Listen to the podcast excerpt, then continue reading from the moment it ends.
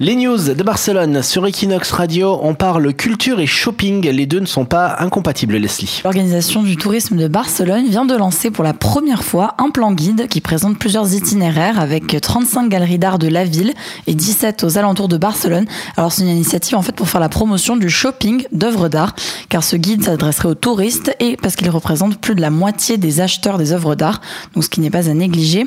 Ça permet aussi de donner de la visibilité aux talents locaux, de faire découvrir des lieux méconnus donc il y a toujours des petites présentations qui accompagnent le plan pour présenter les endroits.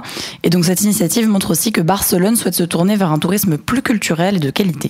Barcelone, c'est ta ville. Equinox, c'est ta radio.